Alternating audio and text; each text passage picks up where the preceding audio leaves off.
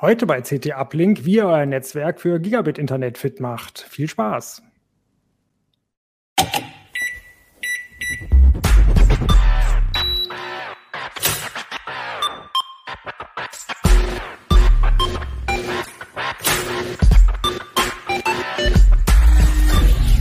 CT Uplink. Moin Moin, herzlich willkommen bei CT Uplink, dem Podcast der CT-Redaktion. Unsere heutige Sendung, äh, unsere heutige Sendung hat den Sponsor NordVPN. Mehr dazu am Ende der Sendung. Mein Name ist Jörg Wirtgen aus der CT-Redaktion äh, aus dem Mobilressort und äh, heute geht es um die CT4, die seit ein paar Tagen am Kiosk liegt. Wir kümmern uns äh, gleich um den Haupttitel, Highspeed im ganzen Haus. Das wird super spannend. Der zweite Titel, gebrauchte Handys äh, vom Händler. Da haben wir iPhones und Android-Geräte tatsächlich mal äh, gebraucht gekauft und uns angeschaut, wie gut die sind. Und die sind ziemlich gut. Das ist ganz spannend. Ähm, dann haben wir eine schöne Trendstrecke drin, äh, wie es weitergeht dieses Jahr, wie es mit Ransomware weitergehen wird, wie es mit der äh, Klima und IT weitergeht und der Digitalisierung. Ähm, Linux haben wir mal auf dem optimalen PC installiert, den wir vor ein paar Heften vorgestellt haben. Auch ganz spannend. Zu TikTok haben wir was. Ähm, und RAW-Entwickler haben wir uns angeguckt. Hier äh, Lightroom und Konsorten, äh, was man mit seiner ganzen Fotosammlung machen kann, wenn man sie ordentlich voll, vollpumpt mit Bildern. So, jetzt äh, kommen wir aber zu diesem, zu diesem schönen Thema und dazu habe ich zwei Kollegen eingeladen, die sich bitte mal vorstellen. Zuerst der Andi. Hallo, ich bin Andi aus dem Netzressort von CT. Und der Ernst? Moin Moin, ich bin Ernst Salas und wie Andi im Netzressort und äh, schiebe hier die Bits im WLAN hin und her mit ganz vielen Kabeln. Genau, Ernst sitzt nämlich mal in der Redaktion und wir haben extra alle Kisten umgestellt, damit da nicht irgendwelche Namen im Hintergrund stehen. Ähm, und so sieht es bei ihm aus. Super spannend. Ähm, Genau, das Thema. Wie kriegt man, jetzt haben wir uns ein schönes, schnelles Highspeed-Internet gegönnt. Äh, warum braucht man das überhaupt? Warum braucht man überhaupt so ein Gigabit per Kabel oder per, per äh, Glasfaser zu Hause? Was ist der Vorteil? Ja, da grätsche ich gleich mal rein. Ähm, das Gigabit brauchst du nur wirklich, wenn du ständig große Datenmengen aus dem Internet ziehst oder eventuell auch große Daten hinschiebst. Also Heimarbeiter, die mit wirklich großen PDFs oder irgendwelchen Images umgehen, die profitieren natürlich davon am meisten. Was du sonst an anderen Anwendungen machst, äh, Messenger, E-Mail, Websurfen oder Streaming, das spielt sich alles im niedrigen Mbit-Bereich ab. Also da reicht wahrscheinlich dann eine 100 Mbit-Leitung auch für eine Familie wie bei mir zu Hause. Nur wie gesagt, wenn es um große Dateien geht, ständig hin und her und schnell durch, zu Ende haben, dann hast du gerne ein Gigabit. Mhm. Außer ich habe natürlich äh, ein Mehrgenerationenhaus oder so, wo dann 40, 40 Leute, sagen wir jetzt mal ganz schlimm gesprochen, surfen wollen, dann will ich das natürlich auch haben, denn die Datenrate teilt sich am Ende ja auf. Ne? Also wenn dann da irgendwie äh, 20 Leute 4K Netflix gucken, dann kann es eventuell auch eng werden mit meiner 200 Megabit Verbindung. Mhm. Aber für so eine kleine Familie reicht das, wenn selbst wenn alle 4K gucken, obwohl Ernst, haben deine Kinder einen 4K-Fernseher? Um Gottes Willen. Sie haben Handys und ein Tablet und äh, vielleicht auch nochmal einen PC, wo ab und zu ein bisschen gezockt wird. Aber äh, der 100 Mbit-Anschluss, der reicht uns seit langem aus. Nur wenn plötzlich alle Rechner gleichzeitig äh, Updates ziehen wollen, dann wird es natürlich mal eng. Aber mhm. dann wartet man halt ein bisschen länger. Das geht ja im Hintergrund. Okay, also braucht gar nicht mal so jeder, aber wenn man es hat, will man es natürlich auch nutzen. Was können jetzt die Ursachen sein? Jetzt hat man das Schöne, ich bin auch gerade hier in eine neue Bude eingezogen, habe mir auch 500 Mbit gegönnt. Ähm, aber wenn jetzt die Geräte so langsam sind wie vorher, woran könnte das liegen? Ist das WLAN dann schlapp? Andi vielleicht? Also äh, die Wahrscheinlichkeit ist relativ hoch, weil wenn ich genau die gleichen Geschwindigkeiten erziele und der Zeiger dann an dieser Stelle eben hängen bleibt, äh, dann sollte ich durchaus mal schauen, was ich denn einfach, also was, was verwende ich denn eigentlich gerade für eine WLAN-Hardware? Ähm, bevor ich das aber mache, gucke ich natürlich erstmal, ob der Anschluss das überhaupt liefert, wenn ich per Kabel angeschlossen bin. Das heißt, ich nehme mir ein kabelfähiges Gerät, irgendwie einen Laptop oder eben den Desktop-Rechner, verbinde den direkt mit dem Router und schaue einfach mal, was liefert da der Speedtest eigentlich? Und im Idealfall schaue ich auch noch im Webinterface des Routers nach, ob denn die Geschwindigkeit äh, des Mediums, das ich benutze, äh, gerade bei, bei VDSL und bei, und bei Kabel und LTE und so weiter, da, da schwankt das ja sehr stark, bei Glasfaser dann eher weniger. Ne? Ähm, und wenn ich da eigentlich alle Fehler ausgeschlossen habe und, und feststelle, die Geschwindigkeit ist in den meisten Fällen auch verfügbar, das klappt, das klappt ganz gut, dann lege ich meinen Fokus wirklich darauf, äh, was meine WLAN-Geräte können. Ne? Einerseits, was habe ich gerade überhaupt für einen Router, was kann der, ist der vielleicht sogar nur gerade Wi-Fi 4 fähig? Also ist es vielleicht ein viel zu altes Gerät, was ich da verwende oder, oder der Repeater, den ich verwende in meiner Wohnung, ist der vielleicht viel zu alt? Ähm, oder ist mhm. es vielleicht, ist es vielleicht schon Wi-Fi 5? Dann können zum Beispiel auch die, auch die Wände verantwortlich sein. Eben das, was halt für Dämpfung sorgt von elektromagnetischer Strahlung, das kostet mich viel Bandbreite. Mhm. Und es ist natürlich äh, so, auch ganz, so. Ganz, ganz kurz vielleicht mal die, die Speedtests, da kann man quasi jeden beliebigen. Man tippt bei Google Speedtest und für so eine grobe Schätzung, ob das jetzt alles klappt, was man bestellt hat, reicht das, ne? Es, es gibt so, es gibt so einige. Äh, wir verwenden, glaube ich, öfter den, den, den U-Class-Speedtest, weil der sehr viele Server zur Verfügung hat äh, und auch äh, sowohl mit mehreren Einzelverbindungen als auch mit, mit, mit, einer, äh, mit, mit einer Einzelverbindung testen kann. Ähm, aber ansonsten gibt es da mehrere. Also ich würde persönlich immer den von, von UCLA nehmen. Ähm, es gibt, glaube ich, auch noch, das habe ich jetzt gerade nicht im Hinterkopf, einen, ich weiß nicht, ob du das weißt, Ernst, einen von, äh, von der ja, Bundesnetzagentur? Ich habe da noch einen in der Hinterhand. Ähm, es gibt breitbandmessung.de, der hm, Ach, ist genau, der, also im Auftrag der Bundesnetzagentur betrieben und ist sozusagen der offizielle Nachweis, wenn man äh, Störungen oder Minderleistung bei seinem Anschluss nachweisen möchte. Der macht das schon ganz zuverlässig, aber äh, auch da ist mal die Vorausgabe, man möchte es eher nicht im Browser machen, sondern lieber mit einer direkten App. Die ist nämlich direkt programmiert und dadurch schon mal zügiger. Und man sollte dann den Rechner, auf dem man das macht, auch per Kabel an den Router anschließen, um Verzögerungen durchs WLAN auszuschließen. Wenn dann nämlich mal der Nachbar dazwischen grätscht mit seiner Übertragung, dann sinkt ja deine Datenrate auch und damit verfälscht sich dein Messergebnis, was du eigentlich brauchst, um zu belegen, dass der Provider nicht genug liefert. Insofern Kabel nehmen. Mhm. Genau, so habe ich es bei mir auch getestet, ob die 500 Mbit kommen mit dem Notebook äh, hier vor dem Anschluss gesessen, vor dem Router mit dem Minikabel, hat funktioniert. Äh, genau, du sagst, die Router haben vielleicht, vielleicht nur Wi-Fi 4 oder Wi-Fi 5. Wie kriegt man das raus? Eigentlich nur durch Recherche, welchen Typ man hat. Ne? Vielleicht mal einen kleinen Schritt zurück. Wenn du einen neuen Anschluss bestellst, dann kriegst du ja möglicherweise vom Provider auch schon ein neues Gerät gestellt. Da kannst du natürlich erstmal davon ausgehen, dass das mit der Geschwindigkeit, die du bestellt hast, auch zurechtkommt. Das kannst du eben mit so einem Breitbandtest oder Speedtest erstmal überprüfen. Äh, wenn da nicht das rauskommt, was du erwartest, dann wendest du dich an deinen Provider und sagst, hey Leute, guckt mal nach, was da los ist auf der Leitung. Hm. Wenn du natürlich ähm, einen bestehenden Anschluss upgradest, hattest vielleicht früher per Kabel-Internet mal deine 100 Mbit und willst jetzt gleich den Sprung zu 1000 machen, dann ist möglicherweise auch ein Routertausch fällig wenn dein Gerät vom Provider kommt, er dir das also zur Verfügung stellt während der Vertragslaufzeit, stößt du über dessen Support oder dessen Hotline den Austausch an. Äh, oder du entscheidest, nö, ich will mir was ganz Modernes gönnen, kauf mir selber einen. Dann musst du natürlich äh, beim Anschluss eventuell was umstellen und dann bist du aber auch selber dafür verantwortlich, dir ein solches Gerät auszusuchen, das gut funktioniert. Mhm. Da gibt es ja jetzt gerade, wenn man Glasfaser oder Kabel hat, auch nicht so super viel Auswahl an Routern. Ne? Aber die haben dann immerhin, weil sie modern sind, wahrscheinlich auch dann ausreichend schnelles WLAN im Endeffekt. Also bei Glasfaser äh, haben wir eigentlich eine recht gute Auswahl, zumindest bis Gigabit. Und zwar liegt es daran, dass viele Provider einen äh, sogenannten Medienkonverter einsetzen. Das heißt, äh, ich bekomme ein Gerät, was mir das optische Signal wieder in ein elektrisches wandelt und dann kann ich ganz normal über Ethernet, also über Kupfer-Ethernet, äh, den Router anschließen. Der muss dann einen WAN-Port haben, also einen, einen, Gigabit-Ethernet-Anschluss, wo ich äh, die Internetverbindung dran anstecken kann. Ähm, und dann kann ich praktisch beliebige, beliebige Modelle benutzen. Natürlich gibt's da mit, mit Festnetztelefonie, wenn ich das noch möchte, noch ein bisschen weniger Auswahl, aber ähm, an, an allgemeinen Geräten, die halt eben nur die, die Datenübertragung an, an, an sich als, als Fokus habe, haben, habe ich da schon eine große Auswahl. Ähm, bei, bei Kabelanschlüssen ist das ein bisschen was anderes. Es gibt Kabelmodems, die können auch diesen, diesen Brückenmodus, also sie arbeiten praktisch auch direkt als Medienkonverter, dann kann ich auch alles anschließen. Wenn ich natürlich ein voll integriertes Kabelmodem haben möchte, wo gleich alles drin ist, dann habe ich ein kleines bisschen weniger Auswahl, ja. ja. Da okay, eigentlich schweifen wir ja jetzt ab. Äh, eigentlich wollen wir ja gar nicht so sehr, wie kriegt man das Gigabit ins Haus, sondern wie macht man weiter vom fertigen Gigabit, wenn das alles klappt.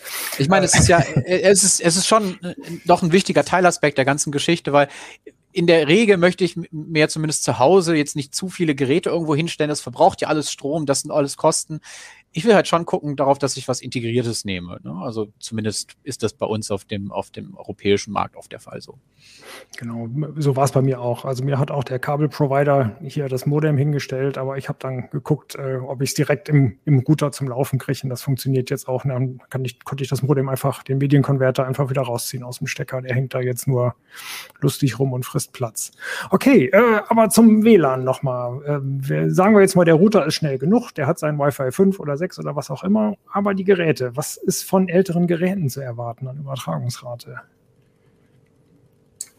Also wenn du auf die Wi-Fi 4 Generation guckst, das ist das, was früher unter 802.11n geläufig war, da ist jetzt so hm, bei Größenordnung 150 Mbit pro Sekunde Schluss.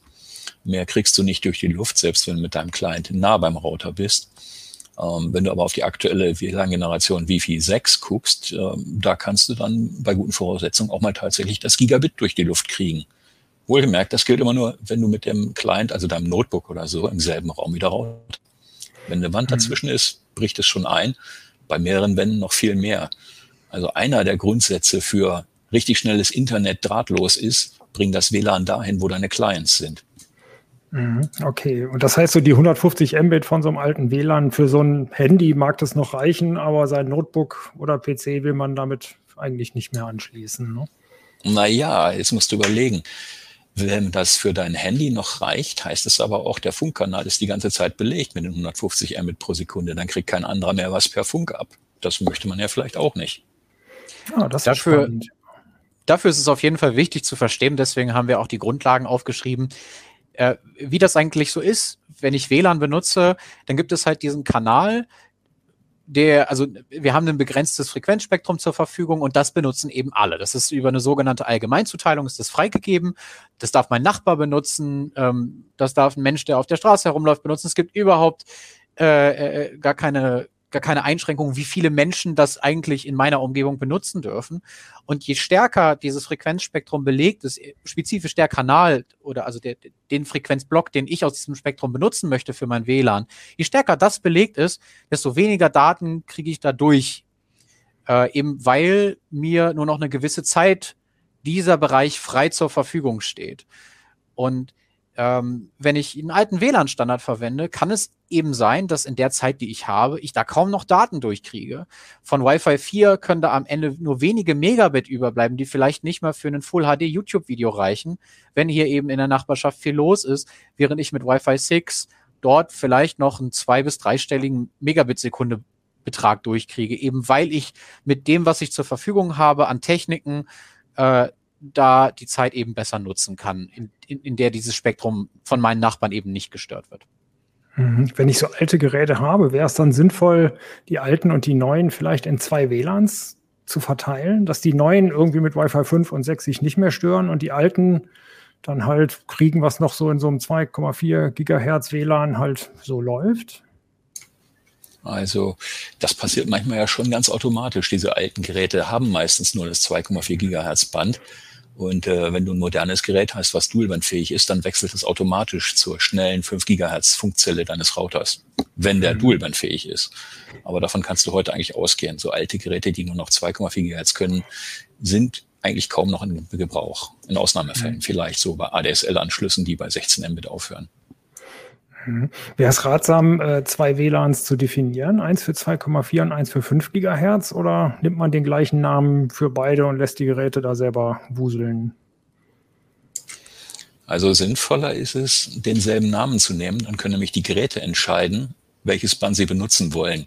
Sonst nagelst du sie auf eins fest, obwohl das andere vielleicht günstiger ist wir haben heutzutage äh, auch bei vielen, bei, bei vielen WLAN-Routern Schrägstrich Access Points äh, das sogenannte Band Steering, wo die Access Points dann auch selber dafür sorgen, dass die Geräte in das 5 Gigahertz Band beziehungsweise in das Band, was gerade besser verfügbar ist, verschoben werden. Das heißt, ich muss das bei vielen Geräten auch einfach gar nicht mehr tun. So, also äh, und ich, ich, ich will das ja auch so haben, eben weil es ja auch sein kann, dass ich Bereiche in meiner, in meiner Wohnung oder in meinem Haus habe, wo eben das 5 Gigahertz WLAN nicht so gut hinreicht. Es hat eben eine geringere Reichweite. Die Durchdringungstiefe des 5 Gigahertz Bandes ist halt ein Stückchen äh, schlechter als bei 2,4 Gigahertz. Und gerade da will ich halt, dass die Geräte ja trotzdem noch eine gewisse Versorgung haben, auch wenn sie dann natürlich nicht so schnell ist wie bei 5 Gigahertz. Da gibt es also, vielleicht noch was zu ergänzen. Und zwar hatten wir letztes Jahr im Herbst mal einen Artikel darüber an der CT, wie verschiedene Baustoffe im zum Beispiel auch äh, Dampfsperren WLAN hemmen können. Da gibt es teilweise beträchtliche Unterschiede. Und daraus kann man auch ablesen, man möchte eigentlich vermeiden, durch irgendwelche Wände durchzumüssen, sondern stellt sich in jeden Raum, wo man sich häufig aufhält, einen kleinen Access Point hin. Ne? Am besten natürlich auch wieder Dual. Genau, da kommen wir gleich noch zu, wie man diese Access Points nämlich dann schön an den Router dranbringt. Da kommen wir gleich zu. Das wird auch nochmal spannend. Ähm, genau, 2,4 und 5 Gigahertz. Jetzt sind ja auch 6 Gigahertz freigegeben im Wi-Fi 6E. Braucht man das schon? Will man das? Es ist noch sehr früh. Ich habe gerade hier auch wieder im Hintergrund zu sehen, diese Antennen, die da in die Ecke gucken vom Bild, den ersten Wi-Fi 6E Router, der in Deutschland auf dem Markt ist und kämpfe gerade noch mit, das Notebook, was direkt darunter steht, auf 6 Gigahertz mit dem Ding zu verbinden. Das zugeklappte Notebook darunter findet diese 6 Gigahertz Zelle wunderbar, aber das neue, was wir extra dafür gekauft haben, ein erster Tipp vom Hersteller des WLAN-Moduls war, doch mal das BIOS zu updaten. Aber leider, leider gibt's noch kein neues auf Deutsch. Ich werde mich nochmal mit dem äh, Support des Herstellers auseinandersetzen müssen, was da Sache ist. Der Punkt ist nämlich, man kann zwar so alte Notebooks auch wunderbar aufrüsten, wenn sich die WLAN-Karte wechseln lässt. Was du nicht aufrüsten kannst, sind die Antennen. Und die müssen für Wi-Fi 6E ein bisschen breitbandiger sein, damit sie bis 6,4 Gigahertz hochgehen. Äh, Wi-Fi 5 und Vorgänger, die hörten immer so bei 5 Gigahertz ungefähr auf. Und äh, das heißt, die alten Antennen funken im neuen Band schlechter. Man verliert also Reichweite oder Durchsatz und das möchte man ja auch vermeiden. Mhm. Für die Zuhörer übrigens, Ernst sitzt im Büro und im Hintergrund sieht man ganz viel Kabel hängen und Kartons in den Schränken und einen wunderschönen riesigen Router, den man noch sieht mit fetten Antennen an der Seite und das Mess äh, schön in schönem Schwarz. Und äh, die Wand hängt voll mit spannenden Sachen. Also äh, wer nur guckt, sollte vielleicht mal kurz äh, zumindest mal reinschauen, wie es in der CT-Redaktion so aussieht. Genau, Andrian und ich, wir sitzen zu Hause. Äh, bei uns sind die Hintergründe ein bisschen langweiliger.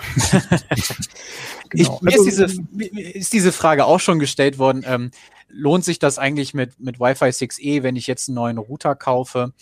Ähm, und ich, ich, äh, ich, ich denke mal, wenn man jetzt mit seiner jetzigen WLAN-Ausstattung zufrieden ist, und vielleicht darüber nachdenkt, irgendwann den Anschluss auf was Schnelleres zu updaten, dann sollte man definitiv noch warten, weil gerade in, äh, in, in Umgebungen, wo das 5 Gigahertz Band stärker ausgelastet ist, irgendwo in der größeren Großstadtnachbarschaft oder so, da wird das definitiv was bringen. Und ich glaube, wie Ernst ja auch schon sagte, man ist da, also man wird wahrscheinlich noch eine ganze Zeit lang dort eher alleine sein, also weniger störende Nachbarn haben und dann lohnt sich das natürlich sehr, gerade wenn ich auf Repeater angewiesen bin. Das heißt, selbst, es muss noch nicht mal sein, dass meine Geräte Wi-Fi 6E fähig sind. Wenn ich auf Repeater angewiesen bin, kann ich dieses Wi-Fi 6E Band ähm, als, als Backbone, also als praktisch als Versorgung zwischen Basisstationen, äh, zwischen, zwischen Hauptrouter und Repeater nutzen, eben als wirklich separaten Kanal und das bringt natürlich auch einfach Durchsatzgewinn gegenüber der, ähm, der, der normalen Verwendung von, von, von 5 Gigahertz zum Beispiel, wie es oft der Fall ist, wo ich dann ja eine gewisse Wartezeit habe, wenn der Client über 5 Gigahertz reinkommt und ich über 5 Gigahertz das Paket weiterschicken muss. Es gibt natürlich auch Geräte mit einem zweiten 5 Gigahertz Modul, da ist das dann ein bisschen äh, weniger, äh, äh also äh, weniger bedingt, aber ich habe natürlich trotzdem die Nachbar, die Nachbarn, die eventuell stören. Und bei Wi-Fi 6E mit diesem neuen Frequenzbereich von 5,9 bis 6,4 Gigahertz werde ich das längere Zeit nicht haben, weil mhm. einfach die Geräte erstmal auf den Markt kommen müssen. Ne? Vielleicht nochmal so eine kleine Faustregel, ob du jetzt auf Wi-Fi 6 äh, upgradest oder auf Wi-Fi 6E wartest. Wenn du jetzt einen richtig alten Router hast, so Wi-Fi 4 oder davor, äh, dann würde ich jetzt eher schon mal Wi-Fi 6 äh, installieren, vorausgesetzt du hast so einen schnellen Anschluss. Und ähm, Wi-Fi 6E hat nämlich einen Hintergrund. Es gibt noch keine europäische Norm, anhand derer die Hersteller sich ähm, selbst das C-Zeichen ausstellen dürfen. Im Moment müssen Sie neue Geräte einer benannten Stelle, Notified Body, für einen Einzeltest einreichen und diesen Aufwand scheuen viele Hersteller. Ähm, wir hoffen, dass es so im Sommer diesen Standard gibt und dann könnte es auch einen großen Schwall zusätzlicher Wi-Fi 6E Router auf dem Markt geben.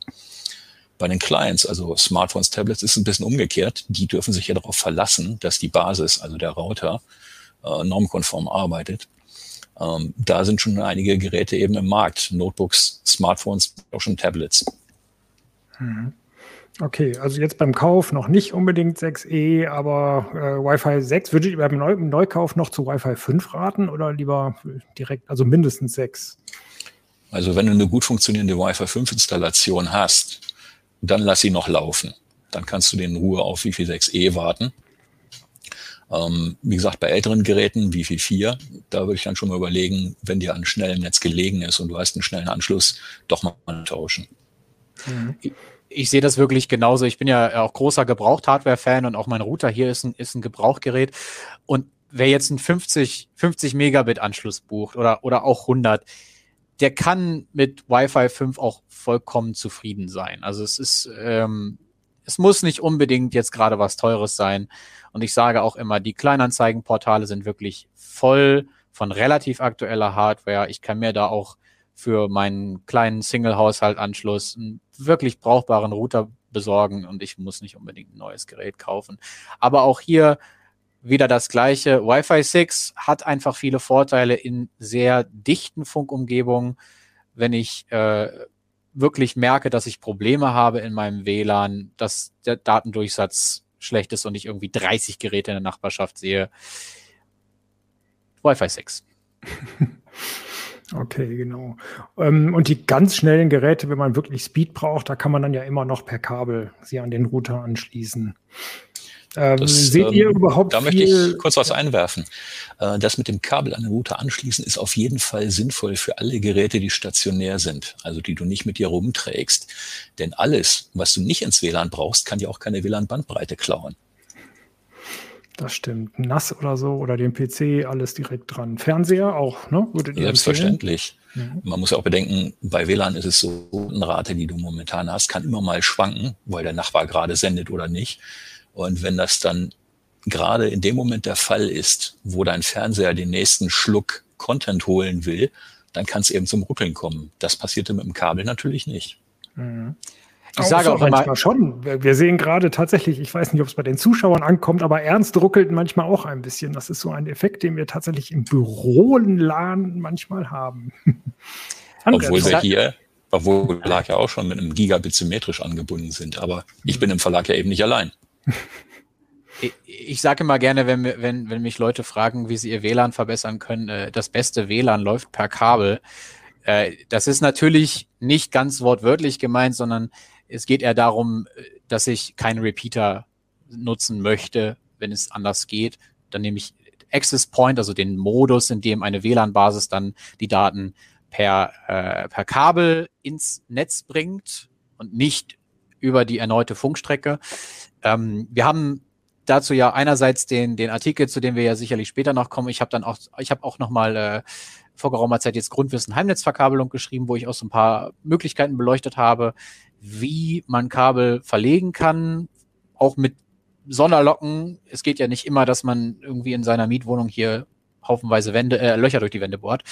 Also da, da gibt es schon Optionen und die sollte, bevor man jetzt irgendwie in ein teures Mesh-Set in, investiert, sollte man sie auch prüfen. Ne? Also das ist genau, unter Umständen deutlich günstiger. Ja, für die Leser vielleicht nochmal zur Erklärung, was ist eigentlich der Unterschied zwischen einem Access Point, äh, einem Router und einem Mesh?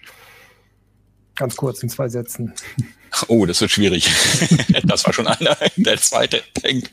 Nein, ähm, der Router ist ein Internetverteiler. Internet kommt aus der Wand, geht in den Router, der hat ein integriertes Modem und der Router teilt das dann intern per Kabel, also Ethernet-Switch und per WLAN weiter.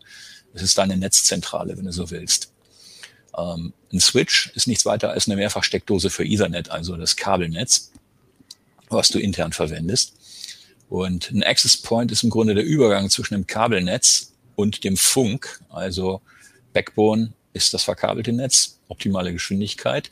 Und dann geht's per Funk drahtlos zu den Geräten weiter, die nur Funk können. Äh, ein Repeater macht das noch wieder etwas anders. Der nimmt per Funk mit deinem Router Verbindung auf und reicht die Daten dann auch wieder per Funk weiter. Und dies Weiterreichen, äh, das ist so ein bisschen der stille Posteffekt, das kostet Bandbreite. Vor allem, wenn es im selben Funkband stattfindet. Äh, insofern ist es also günstiger, wenn du einen Repeater oder wenn du WLAN an einer anderen Stelle in der Wohnung brauchst, mach's möglichst per Access Point und nicht per Repeater.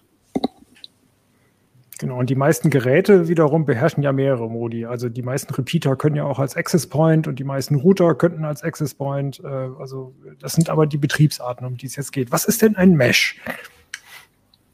Also Mesh-WLAN heißt erstmal, äh, dass alle Geräte, die du hast, die WLAN machen, und zwar die deine WLAN-Infrastruktur herstellen, unter einer Haube arbeiten. Auf Deutsch zentrale Konfiguration, nur an einer Stelle, nämlich per Browser im Router einstellen, wie dein Funknetz heißt, welche Verschlüsselungsart und welchen Schlüssel es verwendet.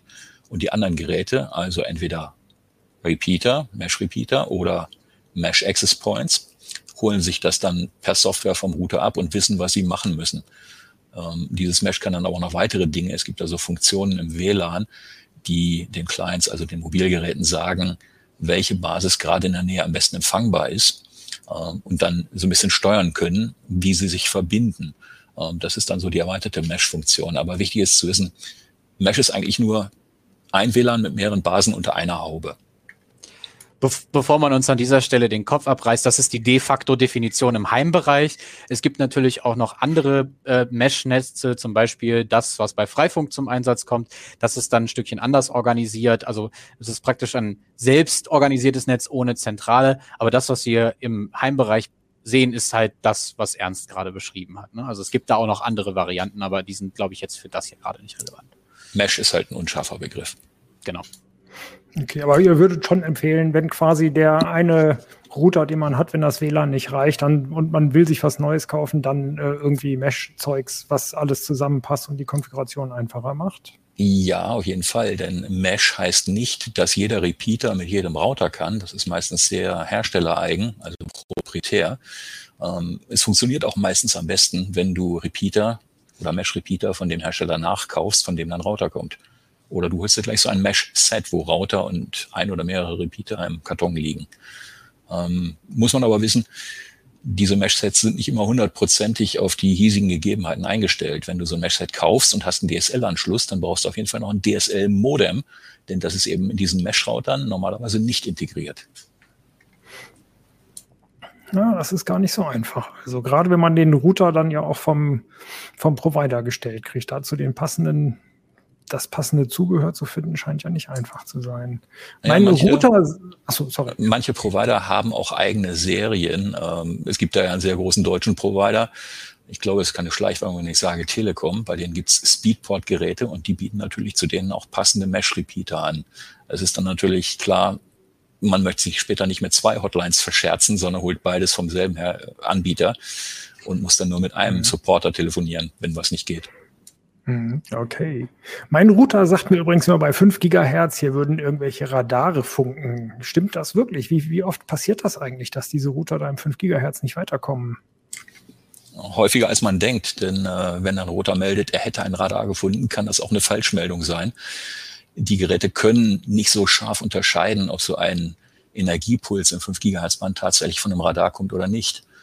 Und ähm, es ist in Deutschland auch so, es gibt 16 Wetterradarstationen des DWD, die zum Beispiel auch in Langhagen, also beim Hannoverschen Flughafen stehen. Und ähm, wenn die dann so über das Stadtgebiet streichen und du bist zufällig in der Sendekeule vom Wetterradar, dann ist die Wahrscheinlichkeit schon recht hoch, dass dein 5 Gigahertz Router sagt, huch, da ist was, ich muss den Kanal wechseln. Kommt man nicht drum rum, ist halt eine Zulassungsbedingung für diese Geräte. Wir sprechen natürlich über Hannover, liebe Leser, äh, weil wir hier in Hannover sitzen. Und wir, genau. wir, haben, glaube ich, wir haben, glaube ich, zu, zu weit hinten angesetzt. Also dazu muss man halt sagen, dass dieser 5 Gigahertz Bereich eben der Primärbereich ist für Regenradar. Äh, das heißt, es wird innerhalb Deutschlands, wie, wie Ernst schon sagte, vom Deutschen Wetterdienst und auch noch von ein paar anderen Betreibern, glaube ich, eben dieser Frequenzbereich genutzt, um herauszukriegen, wo jetzt gerade Regen ist. Und die sind eben innerhalb dieser Allgemeinzuteilung für diesen Frequenzbereich als bevorrechtigter Benutzer gelistet. Das heißt, in dem Moment, wo das erkannt wird, muss der Router sofort aufhören zu senden, weil das gibt sonst nämlich Streifen auf dem Radar. Also ähm, das heißt, das, im Prinzip wird dann Teilbereich unbrauchbar. Und, und daher, daher kommt das eben, dass, dass dieses, diese Dynamic Frequency Selection, so heißt es, eben Pflicht ist für einen bestimmten, ab einem bestimmten Kanal in diesem 5 Gigahertz Bereich. Ähm, und äh, ich glaube, da wird auch gelegentlich mal von der Bundesnetzagentur, werden da Störer auch mal gesucht. Also wenn du dann so einen Router kaufst, der das eben nicht hat, dann ist durchaus wahrscheinlich, dass du zwar keinen Ärger bekommst, weil der Hersteller ist ja eigentlich verantwortlich, aus das hat eben kein CE-Zeichen, aber unter Umständen wird er die halt weggenommen. Ne? Also, aber das sind keine, normalerweise keine Router, die von namhaften Herstellern hier in Europa vertrieben werden. Mhm. Was für dich als Kunde wichtig zu wissen ist, wenn auf dem Ding ein CE-Zeichen ist, dann darfst du dich darauf verlassen, dass der Hersteller weiß, was du tut, was er tut und kannst nur noch sehr indirekt haftbar gemacht werden. Wenn nämlich dieser Router die Möglichkeit hat, äh, ein anderes Land einzustellen, zum Beispiel Uganda, um mal irgendein wildes Beispiel zu greifen, und du betreibst ihn in Deutschland, dann ist das schon nicht mehr ganz so legal. Und weil du Geräte, die hier in der EU verkauft werden, auch mit der Region EU betreiben musst. Okay. Mhm. Äh, werden die Geräte dann nur in einen anderen Kanal geschmissen auf 5 Gigahertz oder alle ins 2,4 Gigahertz? Das weiß ich gar nicht. Wenn der Router entscheidet, ich muss Kanal wechseln, dann kann er das auch ankündigen und äh, Geräte, die das verstehen, gehen dann gleich mit auf den neuen Kanal. Andere, die es nicht verstehen, die fallen dann erstmal runter auf 2,4 Gigahertz, sollten aber dann nach ein paar Sekunden oder Minuten zurückwechseln. Okay ganz Dieser Wetterradarkram. Ja. ja, eine kurze Ergänzung noch. Ähm, wichtig ist, wenn man einen Router kauft, er sollte Zero Weight DFS können. Das heißt, er lauscht immer mit einer Antenne sozusagen, welcher Kanal frei ist und hat gleich einen Fallback, falls er doch mal ein Radar findet. Cool. Okay, jetzt ähm, haben wir schon den besten Router uns ausgesucht. Äh, der kommt aber nicht weiter. Das heißt, wir müssen jetzt äh, Access Points oder, oder Repeater einbauen. Die sollte man genau als Access Point mit dem LAN direkt verkabeln. Und jetzt äh, kommt der schöne spannende Teil. Wir wollen ja gar keinen LAN durch die ganzen verschiedenen Räume ziehen. Was haben wir noch für Möglichkeiten, um äh, per Kabel in andere Zimmer zu kommen? Da hat Ernst ganz viel ausprobiert. Ja, äh, eine Möglichkeit kennen die meisten bestimmt, Powerline-Technik, auf Deutsch das Stromnetz im Haus zur Datenübertragung nutzen. Ähm, das sind diese Stecker, die man in die Steckdose setzt. Äh, da ist dann nochmal eine Steckdose drin, so dass man auch weitere Geräte mit Strom versorgen kann. Und sie haben unten dran äh, eine Ethernet-Buchse, womit man sie an einen Router zum Beispiel anschließt. So kriegst du erstmal deine Daten aufs Stromnetz und mit einem ähnlichen Adapter an anderer Stelle dann auch wieder raus. Nur das geht immer sehr unterschiedlich gut, je nachdem, wie dein Stromnetz in einer Wohnung gebaut ist und welche Steckdosenkombination du gerade verwendest. Ähm, nominell kann die Technik ohne weiteres ein Gigabit pro Sekunde erreichen, aber die Praxis, äh, da ist es dann deutlich niedriger. Äh, ich teste diese Geräte ja regelmäßig auch zu Hause in unserer Wohnung an zehn verschiedenen Steckdosen und habe dann da immer Ergebnisse so zwischen 20 und etwas über 200 Mbit pro Sekunde, was dann wirklich auf Box-Ebene durchgeht. Also mhm. für langsame und mäßig schnelle Internetanschlüsse taugt die Technik noch sehr gut. Kommt man damit auch in der Mietwohnung in den Keller zum Beispiel? Das hängt davon ab. Wenn du im Erdgeschoss bist und äh, direkt über dem Keller und der Keller natürlich auch an deinen Stromverteiler angeschlossen ist, dann ja. Sonst kann das sehr, sehr langsam werden. Äh, ich habe das selber vor einigen Jahren mal ausprobiert und äh, bei uns aus dem ersten Stock in den Keller runter waren dann so fünf bis sechs Mbit pro Sekunde möglich. Für Audio-Streaming reicht es, ne, um nebenbei beim Aufräumen äh, einen Podcast zu hören. Aber besonders stabil war die Verbindung auch nicht. Also eher nein. Mhm. Ähm, man muss auch wissen, wenn man in so einer Etagenwohnung wohnt wie ich, ähm, wir haben einen Nachbarn nebenan und äh, die teilen sich natürlich mindestens einen Hausstromanschluss. Da geht dann auch ein Teil des Signals schon mal rüber. Wir konnten so vor ein paar Jahren ohne weiteres auch mal so mit 20 Mbit zwischen den Wohnungen kommunizieren. Auch das Stromnetz ist wie WLAN ein Shared Medium. Ne? Oje, oje. Würdest du das noch empfehlen heutzutage oder gibt es da ähm, schönere Methoden?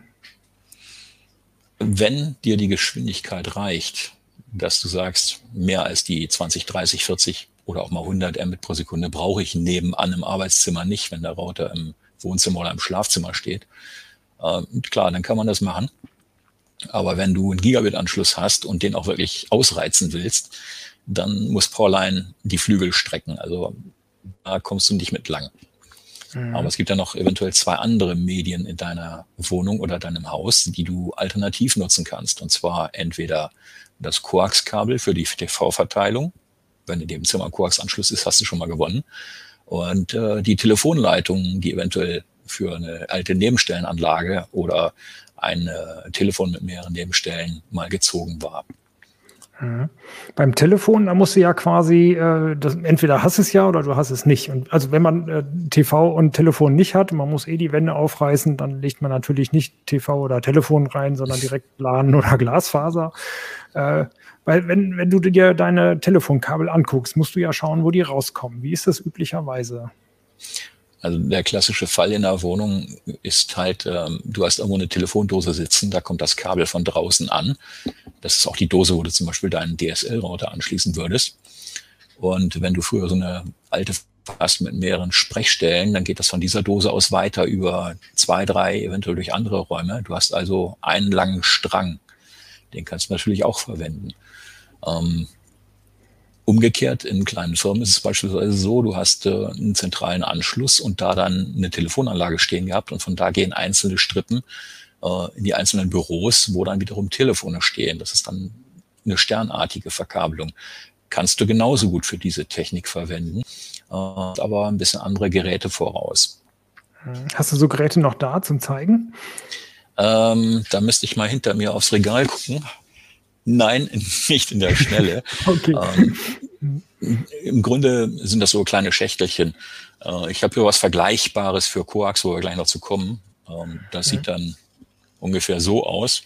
Auf der einen Seite ist der Anschluss fürs Übertragungsmedium, auf der anderen Seite Stromversorgung und Netzwerk. Mhm. Und ja, es hat da gerade so einen Handteller, so, so ein ähm, handgroßes Gerätchen gehalten, ungefähr mit diesem schönen Netzstecker an der einen Seite, also mit diesem Koax-Stecker und äh, mit, den, äh, mit, mit äh, einem LAN-Stecker und einem Stromstecker an der anderen Seite. Das, das, das, ist ja, das ist ja auch tatsächlich so. Ich kann das ja in den meisten Wohnungen auch problemlos machen, weil wenn ich so eine Kaskadenschaltung habe, dann sollte die eh abgeklemmt sein. Also spätestens an der Stelle, wo das DSL-Modem angeschlossen wird, weil bei DSL will ich das einfach nicht haben, weil es gibt halt Reflexionen. Äh, und normalerweise, wenn dann ein Mensch vom Anbieter vorbeikommt, der klemmt das, der klemmt das normalerweise ab und dann kann ich diese Kabel auch benutzen. Ähm, ich, ich hoffe, ich nehme da jetzt nichts vorweg, aber was ich immer auch, immer auch gerne erwähne, ist natürlich, das ist notwendig, wenn ich wirklich Gigabit benötige. So, dann, dann sollte ich das machen. Aber wir hatten in dem Artikel äh, zur Heimnetzverkabelung auch noch den, den kleinen Geheimtipp bis 100 Megabit. Wenn vieradrige Telefonkabel liegen, funktioniert eventuell auch Ethernet bis 100 Megabit, also Fast Ethernet. Also wenn ich wirklich nur das Problem habe, dass ich habe einen 50 Megabit Anschluss, ich habe einen 100 Megabit Anschluss, aber die WLAN-Abdeckung ist schlecht. Ähm, ich kann dieses Telefonkabel unter Umständen, wenn es vieradrig ist, tatsächlich genau dafür benutzen. Ich muss es nur passend aufklemmen, steht auch im Artikel drin. Und dann kann ich daran Access Points anschließen.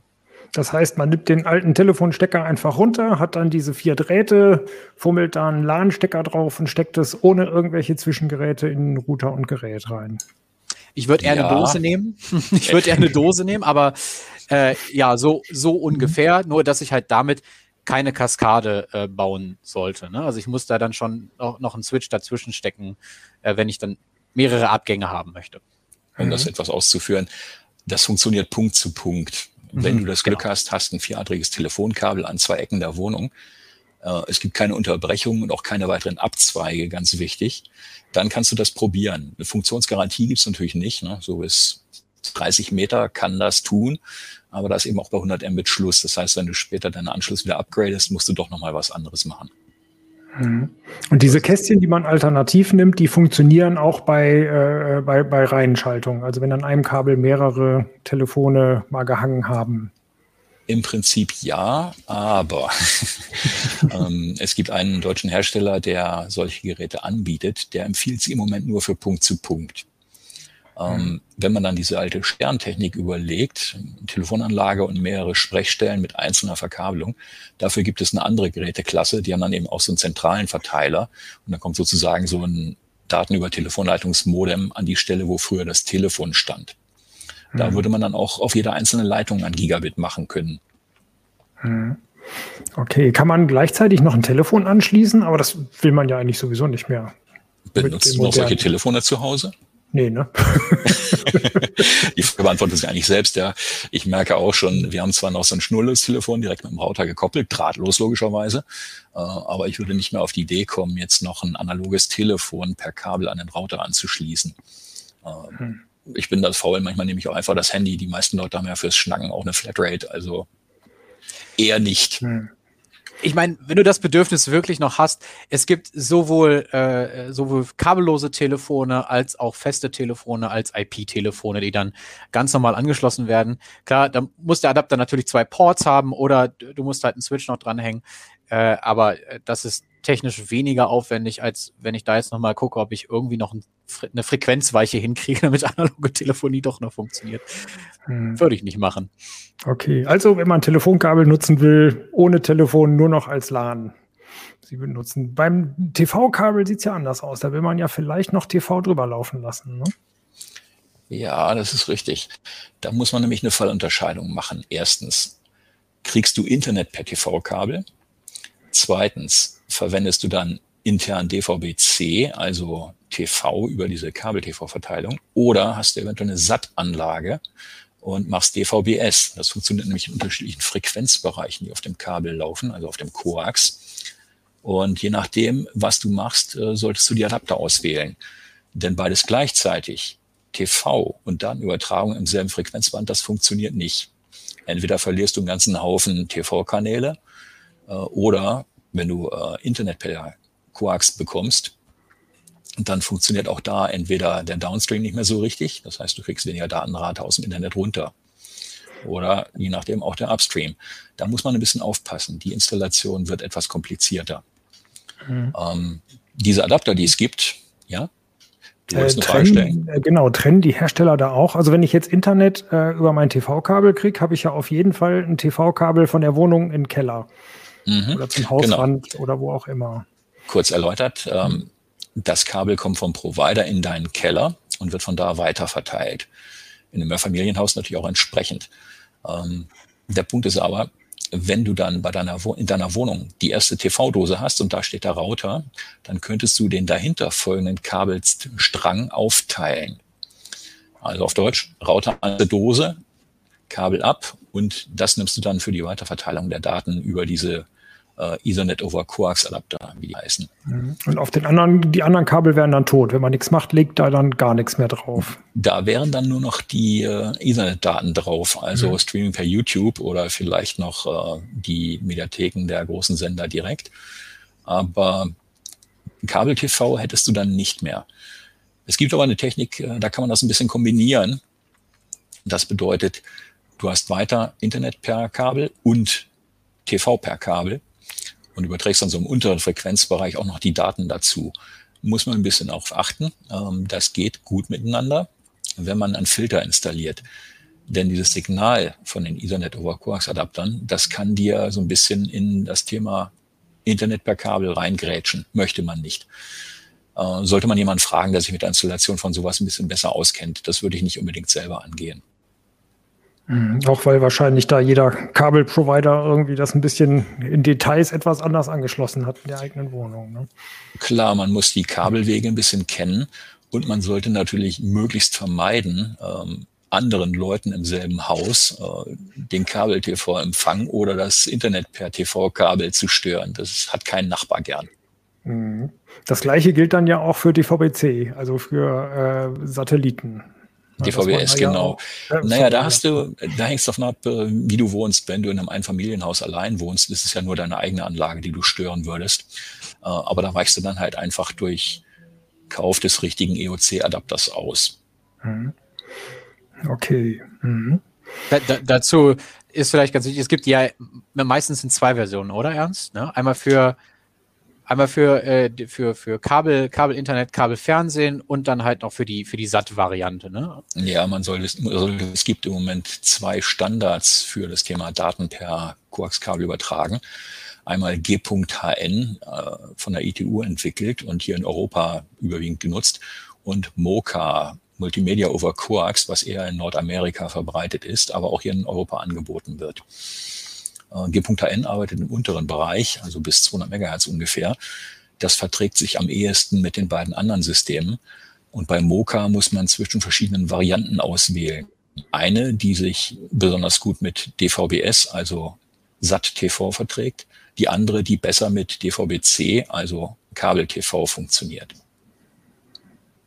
Die Details könnt ihr alle gern noch mal in der CT4 nachlesen, wer das jetzt sich nicht äh, alles sofort gemerkt hat, wie ich zum Beispiel. Genau, da gibt's auch eine schöne kleine Checkliste und vor allem mal so eine Übersicht der ganzen Dienste, die in dem äh, Koax-Kabel in der Wohnung laufen können. Denn das ist mehr, als man denkt und man sieht sofort, was sich wo überschneidet. Hm. Hat man eigentlich in den meisten Wohnungen eine Sternverkabelung oder eher in Reihe die, die Koax-Kabel? Teils, teils. Das ist äh, oft auch so gelöst, bei größeren Häusern, dass du mehrere Stränge hast, die von einem zentralen Verteiler im Keller abgehen. Ne, das heißt, da geht eine Leitung links im Haus lang und eine andere Leitung rechts im Haus und die treffen sich unten. Da kann es natürlich äh, ein bisschen heikel werden, wenn du an den Enden dieser beiden Stränge deine Adapter hast. Dann äh, ist nämlich eventuell die Signaldämpfung im ganzen Kabel und durch die Verteilerdosen so hoch, dass da keine gute Verbindung mehr zustande kommt. Ähm, was ich in meinen Tests aber gesehen habe, ist, bei üblichen Installationen bekommst du meistens eine Gigabit schnelle Verbindung hin. Ich meine, mhm. also wenn du, wenn du in einem Altbau zum Beispiel bist, kannst du eigentlich fast immer davon ausgehen, dass es eine Sternverkabelung ist, weil damals kannte man halt nur das Antennenfernsehen mit, also terrestrisches Antennenfernsehen und halt eben noch Radio dazu. Und wenn du eine SAT-Vorbereitung hast, dann sind es in der Regel, äh, äh, äh, Quatsch, jetzt habe ich, jetzt habe ich es verdreht. Ähm, also eine, Kas eine Kaskade sind, hat man oft bei Altbauten, das war das, was ich gerade sagen wollte. Und eine Sternverkabelung hat man meist, wenn es eine Neubaute ist oder, oder ein Sanierungsobjekt, was dann auch schon vorbereitet ist für SAT, weil ich brauche halt für SAT eben äh, diese Umschaltmöglichkeit, also weil diese, diese Frequenzblöcke im, im, im SAT-Bereich einfach so riesig sind, dass ich die nur wahlweise aufs Kabel schalten kann. Ne? Und äh, dann ist das in der Regel so vorbereitet, dass, äh, dass es wirklich je, jede Dose ein dediziertes Kabel hat, was dann irgendwo runter zum Verteiler geht. Mhm. Okay, wie schnell wird TV, äh, also die eigene TV-Verteilung, wenn es gut läuft? Also im Moment äh, ist der Bestwert, den ich gesehen habe, tatsächlich 2,3 Gigabit pro Sekunde auf äh, der Anwendungsebene. Äh, das ist mit diesem Mocha-Adaptern nach dem Standard Mocha 2.5 gewesen. Die erreichen mit einem 500 Megahertz breiten Übertragungskanal, das ist wesentlich mehr als WLAN im Moment kann, 5 äh, Gigabit brutto. Mhm. Das ist eine Hausnummer. Und äh, wenn davon 2,3 überbleiben, die dann über einen speziell schnellen Ethernet-Port rauskommen, dann ist das schon ziemlich gut. Ähm, musst aber bedenken, wie gesagt, wenn die Dämpfung im Koax-Kabel im eigentlichen Übertragungsmedium höher wird, dann geht das auch mal runter auf 1,5 oder auch mal 0,9. Aber selbst mit 900 Mbit pro Sekunde ist man mhm. schon sehr gut bedient. Das und natürlich tatsächlich. Sorry, genau du. Und, und natürlich und natürlich Shared Medium, ne? Mehrere zweieinhalb Adapter und dann. Das okay. muss man auch sagen. Das Coax ist auch ein Shared Medium. Wenn du zum Beispiel, wie ich in einer Mietwohnung lebst und äh, mehrere Nachbarn auch dieses System verwenden wollen in ihrer Wohnung, teilen sich alle wieder die Bandbreite. Aber bei 2,3 Gigabit ist ein bisschen was übrig, denke ich. Also kann man durchaus, äh, wenn man kein LAN-Kabel ziehen will, lohnt es sich auf jeden Fall, sich die TV-Kabel anzugucken. Das ist, wenn es funktioniert, eine tolle Geschichte. Ich würde das anders formulieren. Wenn man partout kein LAN-Kabel ziehen kann, dann muss auch bedenken, diese Adapter brauchen wiederum Strom und den brauchen sie 24-7. Das heißt, die zwei bis drei Watt, die ein so ein Adapter braucht, sind mit zwei schon mal vier bis sechs. Und die hast du über das ganze Jahr, sind also ein paar Euro. Ein Kabel braucht keinen Strom. Da ist es halt auch wichtig, sich einfach alle Optionen anzusehen, weil wenn ich jetzt doch irgendwie plane, mal die Fußböden zu tauschen oder beispielsweise die Fußleisten, es gibt sehr viele, sehr viele Fußleisten mittlerweile, wo ich Kabel hinterlegen kann, also wo wirklich Platz ist, dann kann ich auch, äh, dann kann ich auch wirklich, wirklich Twisted Pair Kabel ziehen da habe ich dann auch mehr Spielraum nach oben, weil wenn ich die Adapter für zweieinhalb Gigabit kaufe, dann werden die nicht durch ein Firmware-Update schneller.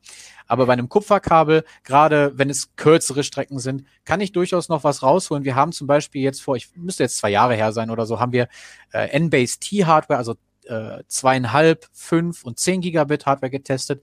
Und selbst über Kategorie 5 Kabel, wir sind ja mittlerweile bei Kategorie 8, kann ich über einige zehn Meter noch 10 Gigabit kriegen. Also wenn das einigermaßen vernünftig gelöst wurde, ähm, habe ich da wirklich Spielraum nach oben. Und das rechnet sich natürlich, wenn ich mir dann den Aufwand mache und ich wohne in der Wohnung ein Stückchen länger und das ist sogar meine, ähm, dann eben ja auch deutlich mehr, als wenn ich halt irgendwie alle paar Jahre so einen neuen Quarks-Adapter kaufen muss, wenn ich jetzt mal wieder schneller unterwegs sein möchte. Hm. Ähm, Was würdet ihr also, raten, genau, wenn man schon alles aufreißt, äh, Glasfaser rein oder ähm, LAN rein? Beides auf jeden Fall. Also Ethernet-Kabel in Kupfer und in Glas. Ähm, die Kupferkabel haben einen riesen Vorteil. Wenn du tatsächlich mal losgehst und machst eine halbwegs professionelle Installation, dann könntest du auch die Access Points über das Kabel direkt mit Energie versorgen. Power over Ethernet. Das geht mit Kupfer, aber eben mit Glas nicht. Bei Glas brauchst du auf der anderen Seite, anderen Seite, Entschuldigung, immer eine zusätzliche Steckdose, die mit Kupfer wegfallen könnte. Ähm, man muss auch sagen, so mit Kupferkabeln, wenn du dir jetzt Cat 6a oder Cat 7 installierst, bist du so bis 25 Gigabit pro Sekunde gefeit. Das kriegt man über die Distanzen, die du in einer Wohnung typischerweise brauchst, hin. Ähm, sollten irgendwann unsere Enkel mal was wesentlich Schnelleres brauchen, dann werden sie eh auf Glas ausweichen müssen. Und dann cool, wenn du jetzt schon Glas in die Wände legst oder, wie manche Leser vorschlagen, dir Leerrohre reinbaust, durch die du später andere Medien ziehen kannst, wenn sich mal was Besseres als Glas entwickeln sollte.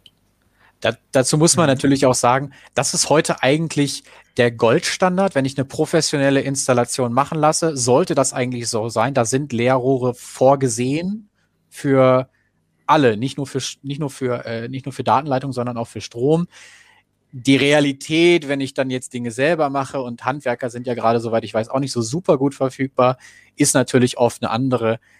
Aber wir wissen, die Dinge ändern sich. Eventuell lacht man hier in 20, 30 Jahren über dieses Video und sagt, waren die alle dumm? Was haben sie nicht alles, äh, was haben sie nicht alles gedacht, was aktuell sein wird? Und wenn dann da doch so ein Leerrohr ist, äh, dann macht das vieles doch sehr viel leichter, eben weil wenn ich jetzt hier was machen will oder ich will die Telefonleitung austauschen, dann muss ich wirklich hier mit der Schlitzfräse in die Wand reingehen und wirklich alles, alles erneuern. Äh, das geht nicht einfach so. Deswegen also Leerrohre, Zugseil und dann äh, bedankt man sich in 40 mhm. Jahren dafür. Genau, Zugseil oder Blasen? Also wir, hier wurde ganz viel eingeblasen in die Leerrohre. Ist das für, für Heimanwender praktikabel? Ähm, da sind meistens zu viele enge Knicke, also da bist du mit Zugseilen oder Zugdrähten besser bedient. Dann gehört natürlich das Anführungsstriche Gleitmittel dazu, also irgendwelche Silikonpaste oder mhm. sowas, damit die äh, Kabel, die neuen Leitungen besser um die Ecken gehen. Der, Heim, der Heimwerker nimmt Zugseil, der Profi bläst ein. Okay. Äh, eine Frage. Wir, wir reden dauernd über Durchsatz und Ausprobieren und sowas. Wie kann man mal ganz schnell den Durchsatz zu Hause ausprobieren? Gerade hier 2,5 Gigabit oder sowas, das kann man ja jetzt nicht mehr äh, mit der Internetgeschwindigkeit ausprobieren. Habt ihr einen Trick für zu Hause? Tricks, nicht nur Tipps.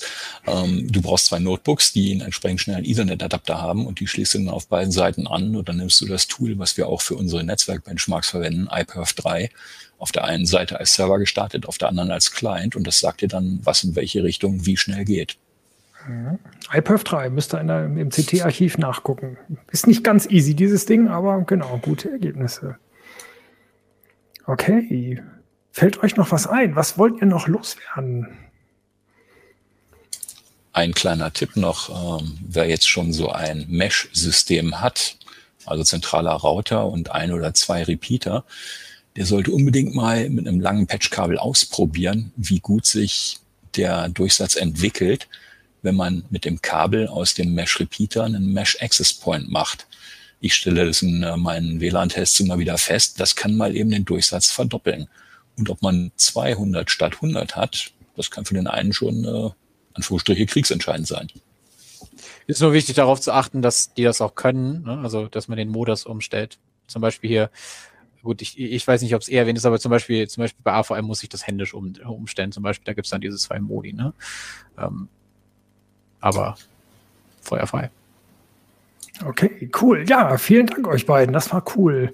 Ähm, äh, der Titel ist so spannend. Wir haben uns für die CT-Abonnenten gedacht, wir machen dazu eine Fragestunde. Und zwar nächsten Donnerstag, den 10.2. Die Uhrzeit habe ich vergessen. Aber alle äh, CT-Abonnenten unter euch kriegen Montag oder Dienstag äh, eine Mail, wo alle Details mit dem Anmeldelink und sowas drinstehen. Das 18 Uhr. Genau. 18 Uhr, ganz mhm. komfortabel für, für, für alle, die normalerweise, normalerweise arbeiten. 18 Uhr, wir sind da live. Cool, das wird bestimmt spannend. Ernst, bist wieder im Büro? Man kann deine WLAN-Kabelsammlung sehen. Aber auf jeden Fall. Sehr schön, cool.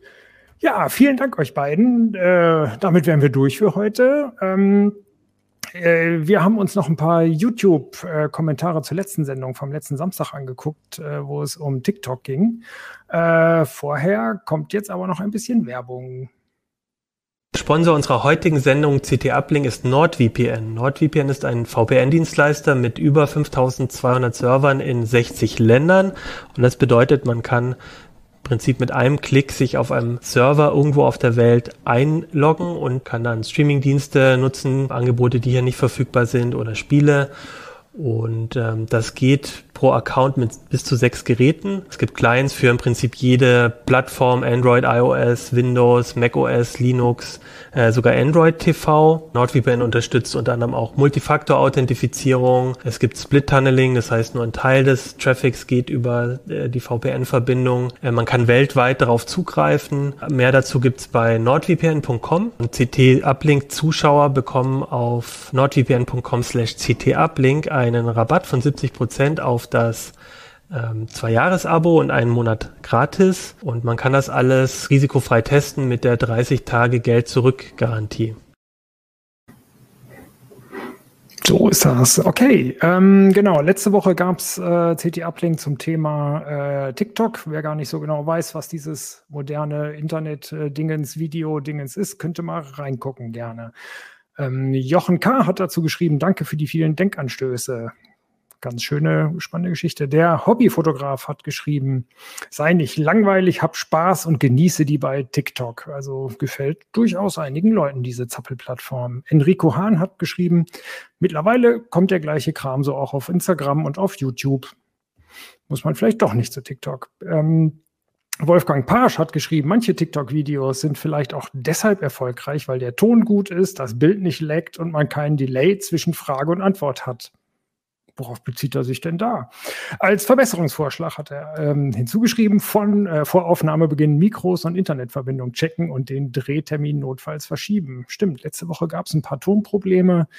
Äh, tatsächlich gucken wir uns natürlich äh, vor der Aufzeichnung kurz an, wie die Verbindung ist, aber äh, manchmal bricht sie auch eben zwischendurch zusammen, dann können wir leider nichts mehr machen. Wir versuchen äh, ab und zu mal neu anzufangen. Wir haben uns jetzt auch entschieden, wir schneiden einfach mal zwischendurch, wenn es so richtig blöde wird, aber weil eben pro pro Teilnehmer oder Teilnehmerin äh, der ganze Provider-Kram und das WLAN oder Kabel, ne, wir haben ja gerade gehört, per Kabel macht man das viel besser, ähm, involviert sind, äh, können wir es natürlich nicht immer vorhersagen. Wir freuen uns auch alle drauf, wieder im CT-Keller mal irgendwann zu sein und an einem Tisch zu sitzen. Das wird aber wohl noch ein bisschen dauern. Okay, vielen Dank fürs Zuhören und Zuschauen und äh, wir sehen uns hoffentlich nächste Woche. Bis dann. Tschüss.